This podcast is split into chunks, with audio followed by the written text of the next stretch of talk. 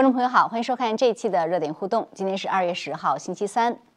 今天参议院对川普的弹劾审判进入第二天。此前一天，参议院针对弹劾是否违宪再度投票，最终五十六票赞成，四十四票反对，弹劾继续推进。美国国会现在代替最高法院成了解释宪法的机构，同时民主党人在这场弹劾中既是法官又是陪审团。而针对一位已经离任的总统的弹劾，居然是基于他没有提及任何暴力的言论和一个暴力事件之间的主观判断的联系。这场弹劾也算是现代民主走到后期的一大奇观。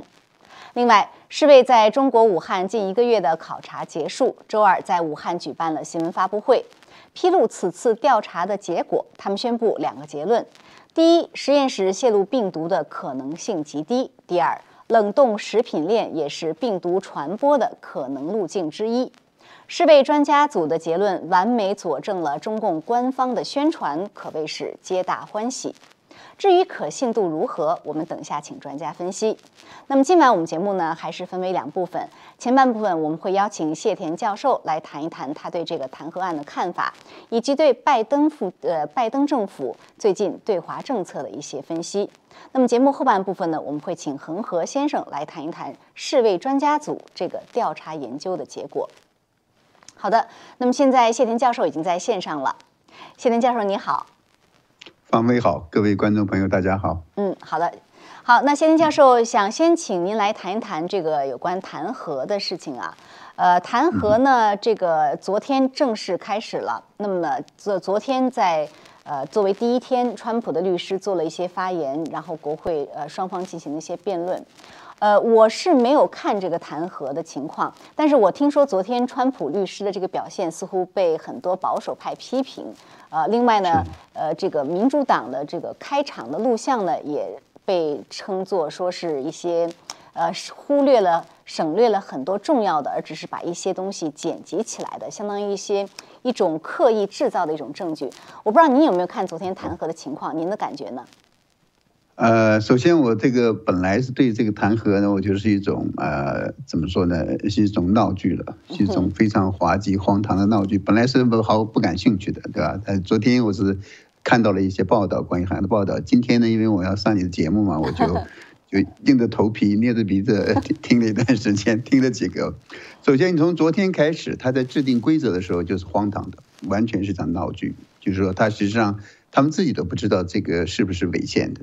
然后由他这个自己参议员自己我来决定，说我们来投票决定这个是违宪，他们认为是违宪的，他们忘记了就是说是去确定这个某一项议案或行动是否违宪，我们美国的个政治结构里边呢有最高法院来确定，所以他们现在实际上在那个越俎代庖，就是在做最高法院应该做的事情，这个本身就是荒唐的。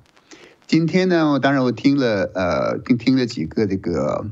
几个这个参议院、众议院的那个 manager，就是担任公诉的人，他们的一些发言非常非常那个非常失望，非常的就是说，呃，我觉得是感到很伤心了。就是有一个呢，有一个是那个 Virgin Island 啊，U.S. Virgin Island，就是维京群岛的的一个来他那那个女参议员，哎，女众议员了。参议员那个今天呃是众议员，我说我说的是个 manager，是那个。从那个众议院来的那些就是起诉的人，OK，他们是是是众议院对。那他这个发言的话，你就看到就是刚才你提到的，就是说这些人他在那个痛哭流涕啊，或者就是非常悲愤的表示的时候，表示都是什么这些暴徒啊攻击啊，他们多么可怕，呃，展示了各种各样的那种就是说在攻攻击国会、冲击国会、阻阻碍这个议程。他在展示这些东西的时候呢？他们忘了一点，就是说这些暴徒、这些冲击的行为呢，是所有的美国人都反都反对的，包括川普总统。川普总统呢，呃，最关键的一点，川普的这个一月六号的演讲，我可以告诉大家，我当时就在场，对吧？我听到了这个演讲，没有一句在煽动暴力，对吧？没有一句告呼呼吁大家你要去使用暴力去占领国会。大家可以想一想，就是说，你这个川普支持者他们的目的是什么？他们的确是希望这个议员们，就是对这个呃选票，就是说选举人团的票呢，认证过程呢，就是说投下反对的一票，因为我们要应该拒绝这些拒绝这些非法那个盗窃，就是舞弊的那个结果。那你如果说你要去冲击国会来阻止这个阻止这个认证的进程，你这个对你这个目的有任何帮助吗？没有任何帮助，反而呢，你可会给这些对面对方呢留下借口。当然，我们也知道，川普的支持者不是暴徒，也没有去冲击国会，而冲击国会这些人，那些人的行为，那些人的 identity 身份，现在已经慢慢在开始曝光。他们都是黑名贵也好，或者安迪法他们来的人，并且呢，我们知道，我们也看到，实际上当当时那个国会的警察，他实际上是把打开了这个铁铁栅呃栏杆，让这些人进来的。这些在这个民主党议员的呃这个这个数控控词中呢，根本没有展现。这么他们的展现的好像是这么有多么血腥、多么暴力、多么这个无理啊，这些无理取闹这些人是吧？这暴这个暴力冲击的行为呢，不是川普支持者做的，川普支持者也不认同，也不赞成这个行为。但是呢，他们实际上最关键的，我刚才我记得你刚才提到一个非常关键的一点，嗯，这次这个弹劾呢，你要证明的呢是这个是川普他在支持或者他在煽动的这场暴乱。而这场暴乱呢，我们现在知道的是跟川普没有关系，跟川普的支持者也没有关系。他们恰恰是把这种跟川普没有关系的一个川普的支持者们反对的东西拿来作为所谓的证据，这个是非常荒唐的，非常荒唐的啊！还有一点，那个另外一个另外一个这个 manager 就是他的政策，我听听了一段时间以后，也是捏着鼻子。这个人还是蛮有呃，大家可能应该知道，就是 Swalwell 这个人，就是加州一个 Swalwell 的众议员，对。著名的 Swalwell 众议员，这个众议员呢，他跟这个中共这个女间谍这种，就是说被中共女间谍性腐蚀性这个丑闻，这个引报道，这个呢，居然就是说民主党的那个众议院的议长没有把他从这些关键的委员会撤下来，也没有人号召呼吁他呢要他辞职，而现在他居然还在这里说，呃，也在那个煽动呼吁，就是说要弹劾川普，这个整个就是非常荒唐的。呃，我觉得这个这种民主的闹剧啊，就是说被这些共呃民主党人，就是说这次这个弹所谓的弹劾案，被民主党人用来完作为一个完全是这个政治上的攻击、报复、打击、抹黑的这么一个一个一个筹码，嗯，已经完全失去了，就是说本来要捍卫宪法，本来要是真是如果有这种弹劾总统的事情的话呢？对美国来说，对美国民主来说，美国政治来说，一件非常重要的事情。如果这个总统真是有问题的时候呢，弹劾是一个非常好的捍卫宪法的一个举动，是吧？是保卫这个美国这个宪政、保卫这个国家的一个正当的举动。我们现在看的不是，现在把它已经作为一种非常荒唐的，来一个污蔑受到人民爱戴，就是做出了卓越成就的这么一个前总统啊的这么一个政治政治打击的工具。所以这个，所以本整个就是个非常非常荒唐，也非常那个，非常那个，就是说戏剧性的。我觉得这个。呃，那我们没没有办法，我们只好看了一点。今天看到大概就这些，那样很失望，也很也很气愤，那样。对，就是，而且我觉得，就是对于一个弹劾总统这么一个重大的事件来讲，你的门槛到底有多高或者有多低？难道这个人说了一两句话，你就可以作为弹劾标准吗？那也太儿戏了哈！所以我不知道宪法中他对于弹劾总统的标准是什么，但是我相信不是随随便便你就可以去弹劾总统的。那现在就是另外另外一个就是。呃，川普的律师当然很奇怪，为什么川普这个律师会表现如此不佳？我不知道你有没有看到他律师的讲话，然后你觉得他的律师这样的表现会不会影响这个弹劾的往下的发展或者结果呢？呃，首先，这个川普的律师，这个你说这个 Bruce Castro 这个人，呃，这个律师了啊，对对，呃，对他，他表现确实有一些，嗯，有些令人失望了，对啊，我想我看有的报道说，川普对他也非常，对，非常失望、生气，但是他自己就接受采访的时候呢，说他没有听到川普跟他这样讲，那你，那川普即使对他很失望、很生气，大概也不会这样去跟他讲，啊，我想他呢，我想他主要有一点，他就是说。呃，他实际上这个有一个参议员的 Cassidy，他说的实际上，他当然是投了这个跟这个民主党人投的一样的票，对吧？但是他说的一点呢，指出了这个律师的一些错误，嗯，就是说他没有把这个最关键的手上的问题再说清楚，而在纠结其他的地方。那这一点呢，确实我觉得它是一个是一个失策。还有一个川普团队那个好像就是说之前达成了一个就是说共识也好，或者他们的策略就是他们不提这个选举作弊。呃，这个呢，我是我是持这个保留态度啊。我觉得认为，首先这个弹劾，所谓的弹劾，是因为的民主党人认为川普在煽动这个煽动这些他的支持者啊，他们甚至用什么 Trump 啊 Trump mob 这种川普的暴徒这种词眼，对吧？以以此作为弹劾的理由。但是我们是，所以那你这样民主党，你首先要确定究竟有没有这个川普支持或者煽动煽动的这这个。这个链接最重要的一个证据，嗯，但是我们有这个证，这这最重要的证据就是川普明明白白的在一月六号他的演讲中呢，要大家用那个和平的方式去向国会请愿，他们恰恰把这个给去掉了，啊，把这个去掉了，并且那为什么人民要人民要去和平的请愿？为什么要有一月六号这个这个呃这个这个活动？实际上就是为了舞弊，而我们现在如果他不把这个舞弊的现象揭示出来，不在这个借着这个。像全世界都在公开的一个场合，把这个舞弊的证据再多再拿出来一点的话呢，我觉得这个从策略上，川普那个团队的策略上是是失败的。我觉得这个他是这一点就是，当然这是另外一个问题，他们也许有别的考虑，我们不知道啊。那他的表现会不会影响弹劾的结果？不会的，不会影响结果的。首先，这个结果我们现在看来基本上已经确定了。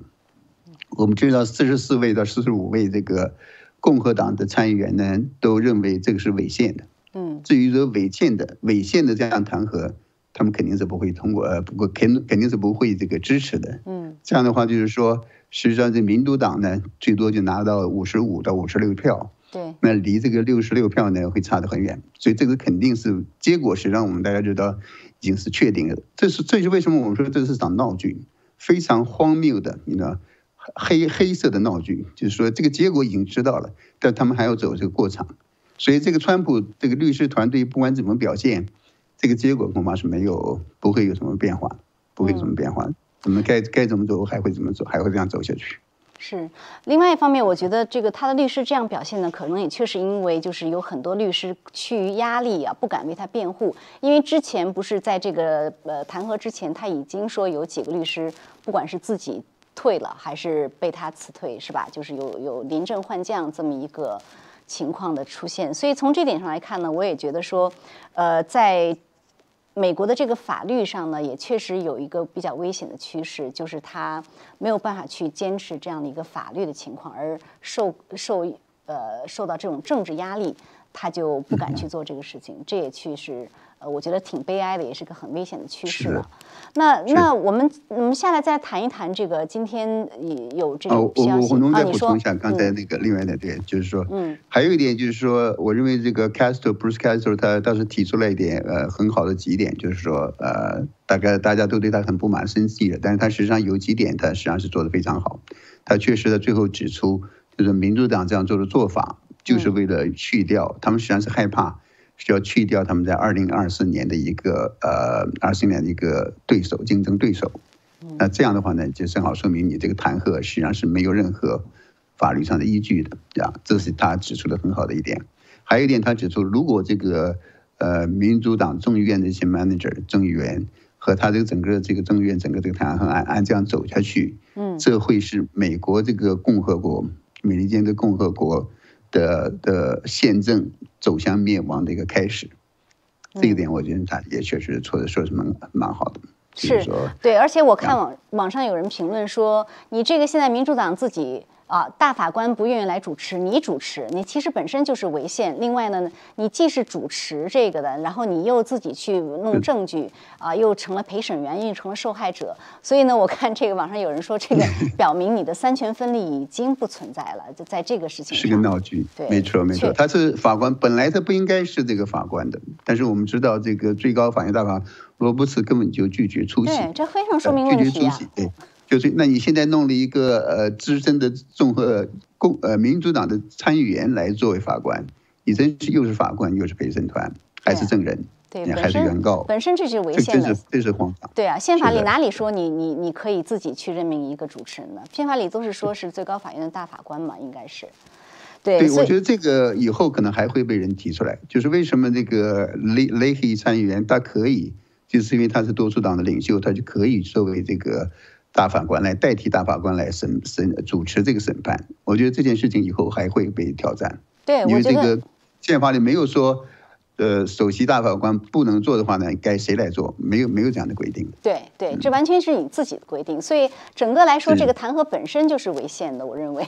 就没有任何依据的。所以现在这个处处处处违宪，一步一步都是违宪，都是荒唐。所以现在整个国家、整个这个民众看着这样的一个事情在发生，我觉得。也算是一个表演吧，哈，表演给所有的人看，看看大家在这件事上是有什么样的看法。呃，那还有一点时间，请谢天介绍分析一下，就是今天据说习近平跟拜登会通电话，我们现在节目进行过程中不知道他们有没有通啊？之前他。他呃一直没有跟习近平通电话，但是他跟了别的国家的很多这个元首都已经通了电话，所以呢，外界就在关注说为什么他一直不跟习近平通这个电话。那么星期天，拜登在接受采访的时候自己解释说，哦，说我就是一直没有机会，我没有理由不跟他通电话。那么。呃，给人的感觉就是说，一个呢，好像真的是很快会通；另外一个呢，我觉得他这是借口，因为没有机会跟习近平通电话，那你为什么有机会跟其他所有国家的元首通电话？那么现在今天呢，那么他们打算通电话了，您您怎么解读这样的一个通电话的时机？他可能选了中国那个新年的机会，对吧？如果这个过了中国新年还不通的话呢？这个反而是另外一种很奇怪、非常那个非常奇怪的一种现象了。所以我想，这个当然，川普、拜登团队也受到了很多压力，就是有很多质疑和质问。他呢，不得不就是说做出一个表态。所以呢，那接着中国新年，他正好可能可以呃必须通话。但是那个，但我认为他不真正不通话的原因呢，可能其实可能很简单，就是这个，我认为就是一个呃债主呃。就是说，债务人被债主逼债的时候呢，不知道怎么回答，就是 逃债，不愿意面对债主，是这意思吗？是啊，就尤其是年关来了，杨白劳嘛，不敢见那个，不敢见黄世仁嘛，这一样的，一大堆人里，因为你欠了钱了，呀，他欠的钱呢，就是他这个儿子这个负资产，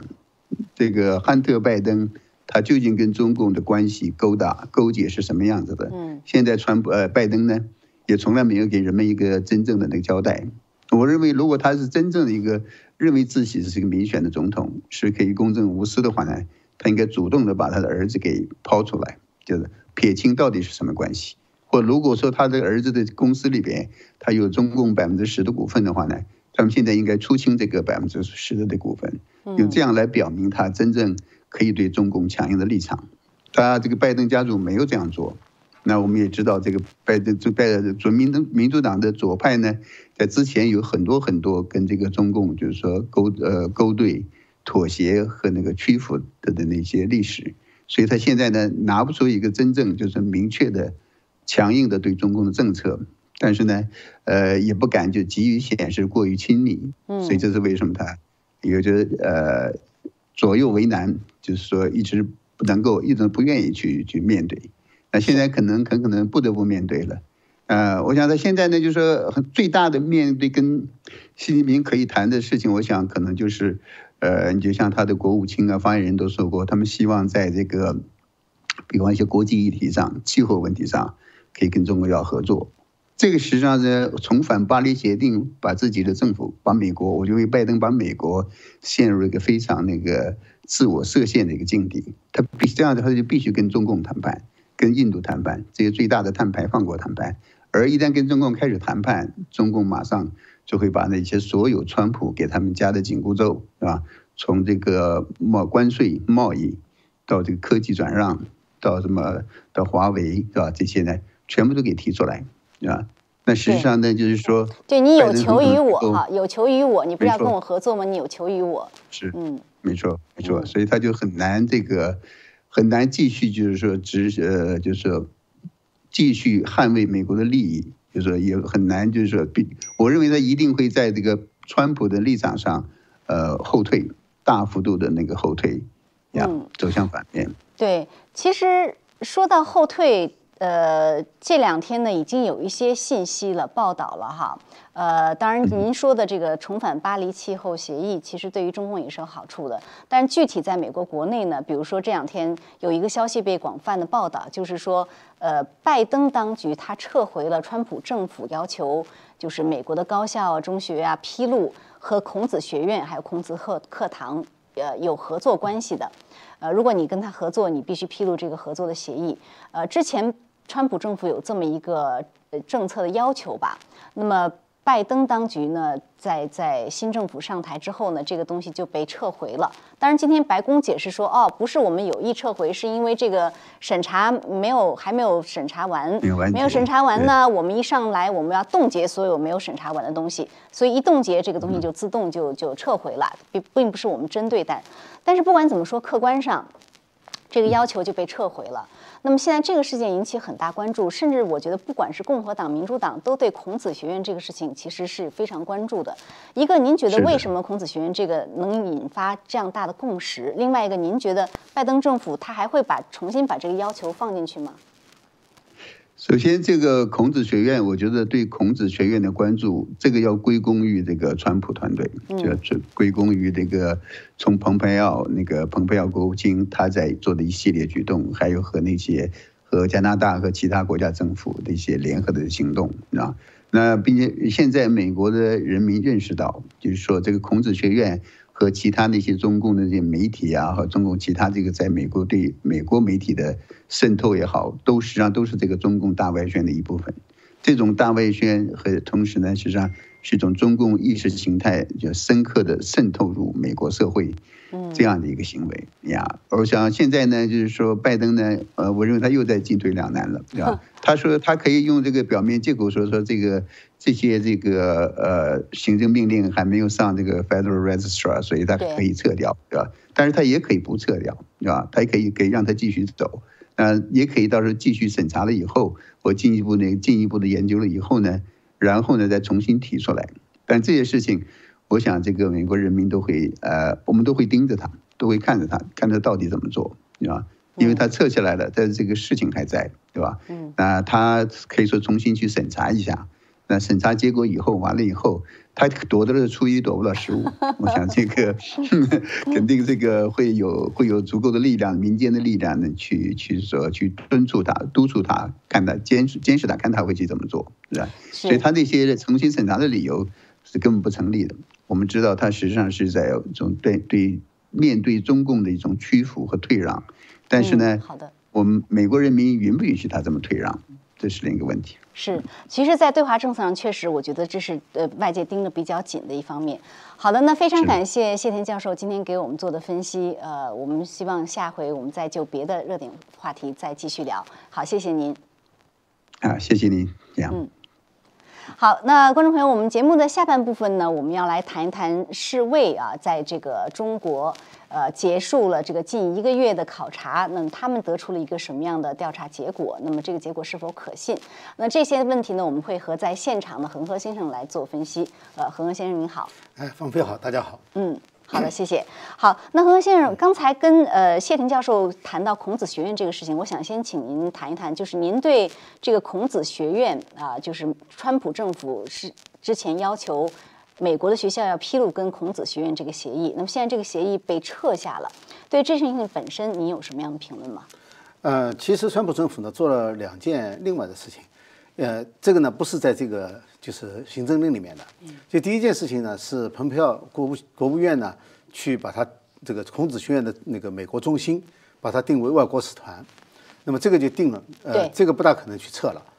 你很难去把它撤回来。呃，这个是川普的行政令吗？不是，这个是国务院定的。国务院因为国务院是管外交的，所以他可以定人家为外交使团。哦，就说这个其实是不那么容易撤的。呃，这个你要撤的话，撤就是明显的。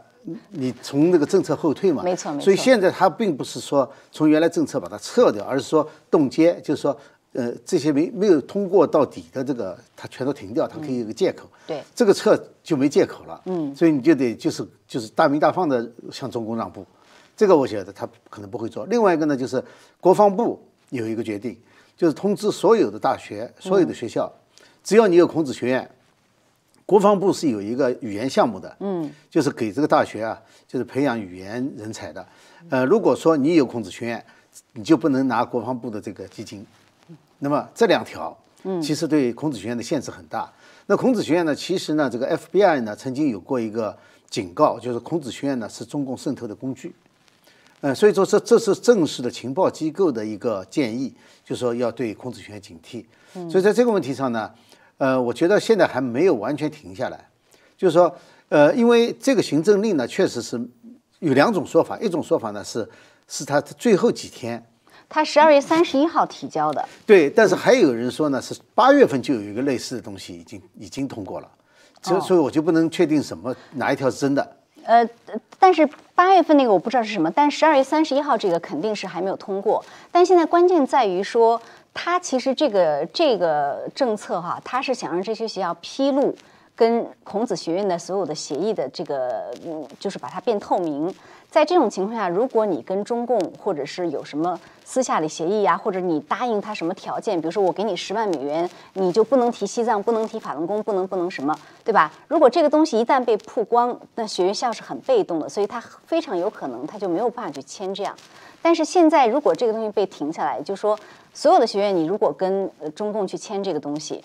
你可以黑箱操作，谁都不知道你签了什么。那这样的话，一个结果不就是孔子学院可以继续在美国扩大了吗？对，不是，不仅只是扩大，是实际上是干涉所在这个学校的言论自由、学术自由，这是一个很严重的问题。因为中共有附加条件，很多情况下我们以前都不知道，嗯，现在才知道。比如城市和城市之间的那个友好城市关系，它就会附加一个，就是承认一中政策，承认一中原则。这个不承认台湾，本来这个城市和城市之间没关系，没关系，这是联邦一级、这个中央一级的这个权限，外交权限。城市是没有外交权限的，他偷偷加进去。所以说，我们现在如果去把这个孔子学院跟这个各个大学所签订的合同拿出来翻开来看的话，一定会有很多很多是按照美国法律是违法的。嗯，呃，这就是为什么你看哈，调查的时候，凡是问到有孔子学院的。美方的代表的时候，那些人都非常紧张，而且绝对不回答你的问题，对，甚至他会动用保安把你赶出去，是，呃，就是因为这些合同其实里面有很多很可能是违法的东西，呃，美国政府其实呢做的是很正常的，就因为他实际上没有办法去叫你完全没有控制权，大家都是建议，只能建议，嗯，那么但是呢，如果说是按照美国的法律，他必须把他签的合同的内容或者是资金的来源转移都要公开的话。那么实际上，孔子学院就没有开办的意义了，就是中方都不愿意去开孔子学院了。对啊，所以就说你现在把这个停了，其实它的后果或者它的危害其实蛮严重的。呃，那是非常严重的，就是实际上又打开了一道中共对学术机构和美国教育系统渗透的一个大门。对，所以现在很多人担心说，拜登上台之后，虽然他的一些内阁讲话上还算强硬，但是他们行动上，比如说对于华为，他的商务部长就是不肯去承诺。不会把华为从这事情清单上拿下来，对吧？然后对于抖音，现在也有传闻，就是抖音要一定要卖给美国公司，这个事情可能会被搁置。然后现在又有孔子学院这些事情，所以您觉得，就是说接下来我们会不会看到说，中共的这些公司被不断的放生呢？呃，现在还不好这样说，但这个趋势确实不容，好像就是没有办法使人乐观。呃，因为这里有两个问题，一个呢就是传统上哈，总统上台以后。他的政策讲的话和实际行动本来是有差别的，川普是唯一一个打破这个差别的人，他说什么做什么，啊，而且就是呃非常坚定的一定要兑现，这是这是个非常大的例外。其他的呢，你可以说的很强硬。其实在这之前，就所谓 appeasement，就是这个绥靖主义政策的时候，他们在人权方面的发言，其实听上去都是冠冕堂皇的。嗯。但实际上呢，具体的他不会去管，他不会去管。就是中共实际上也是跟欧洲啊，跟很多国家都定了这个和，就是条约的。哦。就是内部的这个默契，就是说人权问题你们可以提，在公开场合都可以提，但是，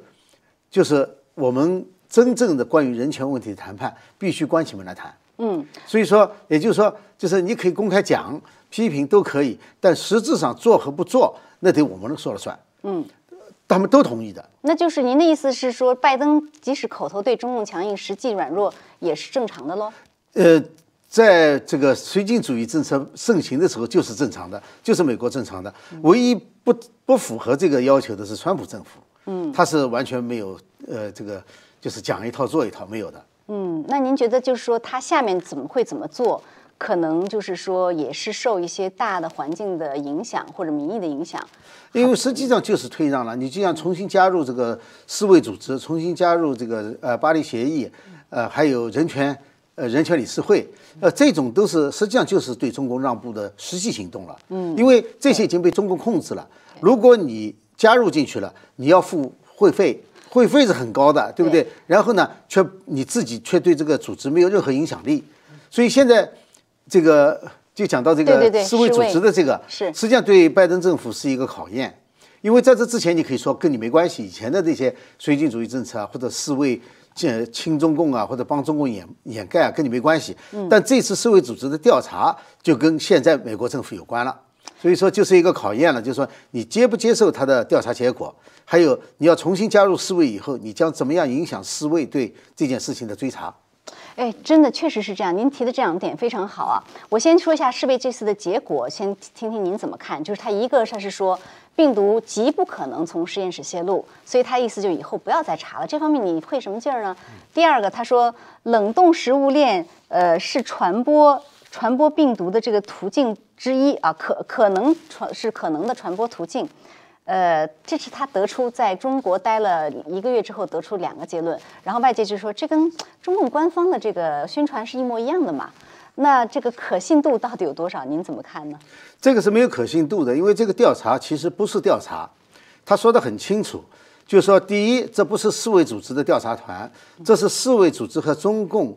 联合联手的进行一场研究。哦，它整个题目的叫中国世界卫生组织。什么新冠呃新冠病毒溯源研究对。呃联合这个什么专家组嗯。联合专家组，所以它第一不是调查，第二它不是世卫的独立调查，呃实际上就是我们开始讲以前就讲过是配合中共演戏的，那么这一来的话呢，他得出的结论一定是中共和中共一模一样的调子。我从来就没有能够就是预期它会跟中共的调子有一点点不一样。我我觉得大家可信度啊，大家都没有什么可说。没我我我觉得，嗯，恐恐怕是没有人真的相信，即使说相信，也未必就是真的相信。但是问题是，他这两个结论合不合乎逻辑？对，这两个结论都不符合逻辑。第一个呢，就是不是实验室的。你要知道，他们在大陆哈不到四周，不到四周呢，前两周呢是 quarantine，就是啊对隔离。对不对？所以后面只有两周不到的时间，实际上严格的说只有一周，其中到武汉病毒所只有一天。这一天你要知道，进入这个病毒所以后，他们还开了一个座谈会。他好像是三个小时，还不是一天。三个小时，对他还有包括进去消毒和出来消毒。对。那么呃，三个小时呢，里面还开了一个座谈会。呃，那么也就是说呢，实际上呢，这世卫组织到那个地方是有东西可查的。你不要看过了一年过去了，是有东西可以查的。嗯。呃，我今天讲就是至少有两个东西可以查。第一个就是这个，他们宣称现在中方哈，中方代表就中方这个组长啊，在接受中国媒体采访的时候说了一句话，说在这之前哈，武汉病毒所是没有新冠病毒这个病毒的。哎呀，这不可笑吗？对，人家研究冠状病毒有一千多种。自己说有一千多种，对不对？他做了这么多实验，美国为什么有一些科学家跟他们合作？就是因为他们有冠状病毒。是，对啊，石正丽自己都说，都都说他当时还担心是不是从我们实验室出去的。他结果他说没有，你看他都不承认。好，那么这里头有一个，就是就是叫 R A 呃 T G 十三，没错，就这个病毒，这个病毒呢，现在很多人认为呢，它是人编出来的码。嗯，就是就是因为。最早的时候，两两种主要的病毒，一种呢就是骨架子，但是呢它是蝙蝠的，它不嗯不侵犯人。那么还有一种呢就是 SARS 病毒。嗯，SARS 病毒，结果呢这个这个所谓这个新新冠病毒啊，就是这个 COVID-19 的这个病毒呢，嗯。实际上是有这个蝙蝠的骨架子，但是呢又有呃那个 SARS 的这个就是刺突蛋白，呃所以说呢，那么人们就怀疑它是人工拼起来的。呃，虽然说这个调查组里面有成员，比如说这个呃达萨克，嗯，呃，他就坚持认为这是自然进化来的，但是呢，因为太多的证据指向，就是很可能是人工拼成的，所以说呢，呃，石正理团队呢就后来就编出来一个东西，就说它有一个这个就是叫 RATG 十十三的这个病毒，他们七年前发现的，结果呢说是一直没有那个没有研究，呃，现在就研究了，发现它具备两种都有的很像的这个呃基因序列。对那么也就是说呢，他就找到了一个中间产物，也就是说它是可以进化来的，这只是一个中间步骤，对不对？对对，世卫组织去，其实有一件非常简单的事情，我们就要看这个病毒在哪里。你是哎，你有病毒，你才能有 sequence，对不对？对而且这个你抵赖不掉的，你你不能说我现在没有了，不可能，因为你怎么去做它的序呃序列分析的，是你自己把它上传到美国国家对啊，什么同源性还百分之九十六之类的。对对对，你自己把它传上去的，也就是说你一定要有这个病毒，你才能够看到这个序列，把这个病毒拿出来。对啊，大家都很好奇。对对所以说这是一点，他们肯定没有去问他们要，那、这是这是一点。那么因为因为如果他拿出来的话，那还有还有一点是什么？因为时间关系。啊，对，那还有一点呢，就是呃，就是这个呃，他讲不过去的哈，就是那个、嗯就是他到实验室可以做的。呃，实验室可以到实验室可以做的原始记录，就是因为当时他们做实验的每一步原始记录，就是因为你们呃，二零一五年是在 Nature 上发表了一篇文章，嗯是做这个把刺突蛋白变成可以跨种的，对不对？你们把这一类的实验的记录都拿出来，你你在那个 Nature 上发表了一篇文章，那就说明你做的实验要多很多很多底子，对拿原始记录，不管你后来怎么编，专家一拿到就知道是真的是假的。对这他个这个你三个小时绝对看不成，你要有一个人坐那个地方看他一个月，你肯定能看出很多很多问题来。问题是你就就是可以，这是可以调查的东西，我们就不讲海鲜市场那个被销毁掉了，是对不对？但是实际上在病毒所里面是有很多东西是可以查的，嗯，他们没有查，对，呃，这一个是一方面是没有查，另外一方面呢，他们得出这个结论呢，是说因为实验室设备精良，所以不可能有病毒泄露。这个事情啊是这样的，就是很如果说有足够的证据哈，你比如说这个呃呃阎立梦，嗯，他就是发现那个刺突蛋白两边不是有那个限制性内纤维位点嘛，就是说要证明它是实验室加工过的，不管它是不是结结果哈，嗯，是很容易的，证明它有是很容易的，要证明它没有是非常难的，嗯，就是你证明它不是实验室出来的，实际上是非常非常难的。所以这是一个观点，不是一个事实。确实啊，哎你你用什么事实去支持这个？你说绝不可能对呢？就因为设备精良嘛。对，所以说第一就是说他这个结论下的没有科学根据，第二个呢就是设备精良。那我们都知道，在中国大陆硬件都是很很很好的，而且特别是进口的硬件没有问题，问题都在软软件上，因为是人在执行。那么人是不是都遵守了这个所有的规则？你现在是看不到的。对你你你说军队，中国军队特别能打仗，现在有谁知道中国军队怎么能打仗？所有的人看什么？叠被子。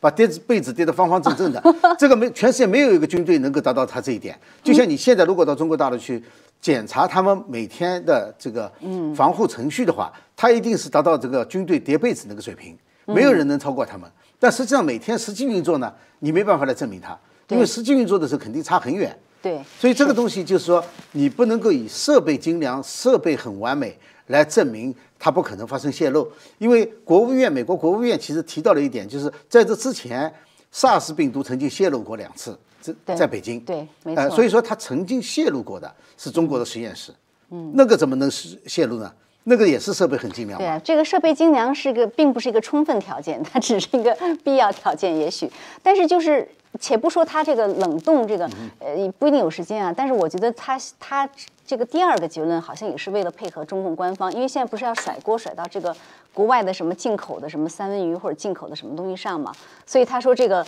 冷冻食物链可能是传播途径之一，这个有什么意义呢？这个我觉得这个是毫无意义的事情，因为冷冻食物链它如果传的是这个冠状病毒的话，就是是这个那个中共病毒的话，CCP virus，如果中共病毒的话，嗯，那么也就是说，这个病毒如果说是在二零零零年年初之前在进口食品当中查到的话，嗯，那么你是可以查到这是哪个国家进口的，对不对？就是什么时间、什么地点，也就是说，在那个地方呢，必然已经发生过中型规模以上的爆发了。所以才所所以才会有这个这个食物上。所以才会有人的操作当中是人，因为是人传人的，对对对带过去的，对不对？对那么这个呢，世卫组织是很容易查到的，在世界各地，二零一九年秋天之前有没有这种中型到大型的爆发？肯定是没有的。对，所以您的您的意思就是说，传输过程中这个病毒一旦有了，通过任何方式传输都是可能。但是病毒之所以有，是人是在人身上引发的这个病毒。对，所以说你去研究这个食物链本身是没有意义的。他研究食物链的，如果是这个呃从武汉传播到全世界以后，在全世界爆发以后，然后再污染了食物链，然后再进口的话，这只是说在这个就是已经爆发以后的传播途径当中多了一条，这和世卫这次去调查的目的毫不相干，因为那时候传播途径已经多得不得了了，人传人啊，各种方式了，多一条食物链又怎么样呢？对，就毫无意义的事情嘛。所以，所以这个问题就在于，如果是全球爆发以后再传回来的，这个根本就不算一回事。嗯，呃，这个事情是可能发生的，这和所谓溯源研究毫无关系。溯源的话是最早怎么样从动物跳到人的。这一步是人工完成的，还是自然进化完成的？这个是世卫组织应该查的东西。结果世卫组织没有对事实，就是外界的质疑提出任何相对的对应。是所以就是完全照着中共的那个对呃